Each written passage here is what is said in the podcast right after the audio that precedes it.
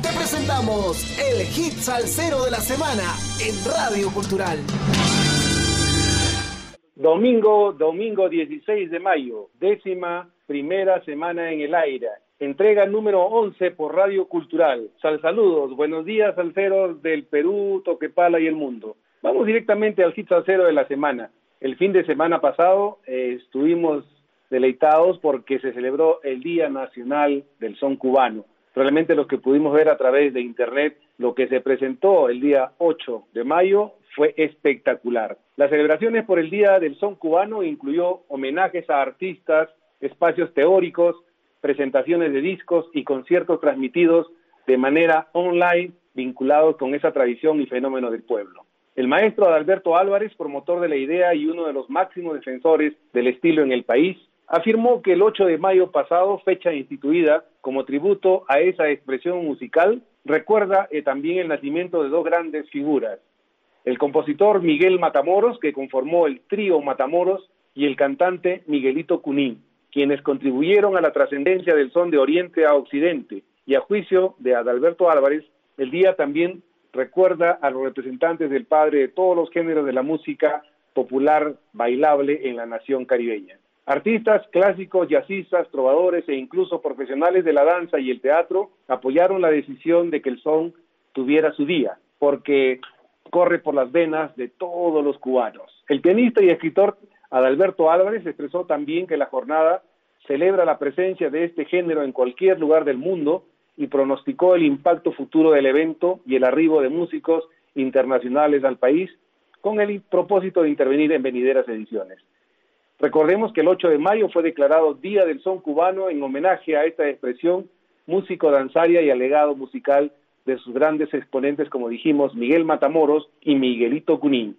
Esta declaratoria consolida el expediente para su propuesta más adelante a que candidatee como patrimonio inmaterial de la humanidad, resalta el documento. Al final podemos decir que el son es un baile popular de parejas enlazadas, típico del Caribe, en el que hace movimientos y contoneos sensuales.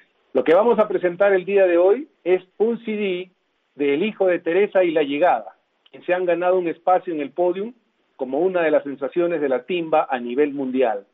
Dirigida por el sonero cubano Iván Gabriel Rodríguez Gavilán, la agrupación se anotó un hit cuando el tema denominado Toca Toca, tema que abrió las puertas, el ex cantante de Hijo de Teresa, de Manolito Simonetti su trabuco, ex vocalista de Alberto Álvarez y Pupi, son los que son, debuta con el fonograma denominado Santa Palabra.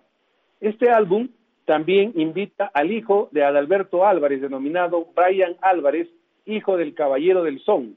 El hijo de Teresa le declara su admiración al vocalista venezolano en un solo de piano. Escuchemos pues al hijo de Teresa y la llegada y el hermoso tema Sin son no hay salsa.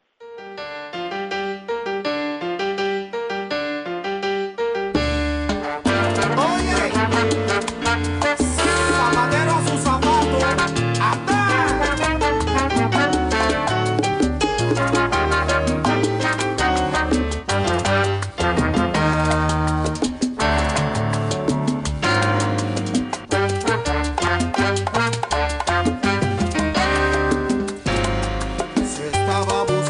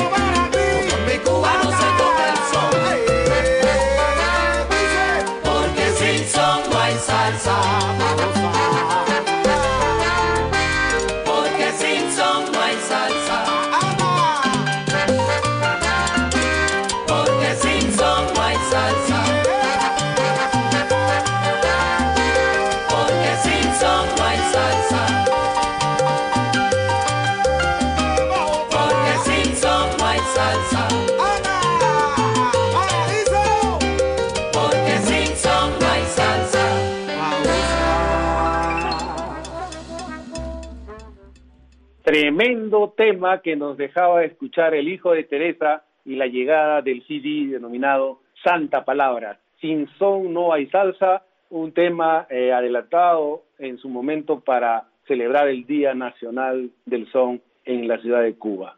El son, ya para terminar, logró proyección internacional a partir de los años 1930, pero en la década del 40 y 50 Arsenio Rodríguez se convirtió en el intérprete más influyente del son, utilizando solos, toques, congas, trompetas adicionales, percusión y pianos. Otro ineludible personaje del son cubano fue Benny Moré, conocido como el bárbaro del ritmo, quien desarrolló aún más el género con influencias de guaracha, bolero y mambo. ¿Y cuál es el estado actual del son? Quizás la contribución más significativa del son es su influencia en la música latina actual. El son se considera la base a partir de la cual se creó la salsa. Y para recordar algo muy importante, el álbum y película Buenavista Social Club, así como una serie de DVDs, CDs, provocaron un auge de la música cubana en todo el mundo. Gracias al álbum y película de Buenavista Social Club y la serie de álbumes en solitario de sus miembros, ha habido un renacimiento del son tradicional y un redescubrimiento de artistas de son mayores, que a menudo se habían quedado en el camino. Espero hayan disfrutado del hit salsero de la semana que estará propalándose por Radio Cultural durante la semana que se inicia el lunes 17 de mayo en los siguientes horarios. 9 y 30 de la mañana, 1 y 30 y 5 y 30 de la tarde. Sal saludos para todos los oyentes de Radio Cultural y nuestro corresponsal en música desde los estados, Javier Manotas. Gracias, nos escuchamos el próximo domingo 23 de mayo. Muchas gracias.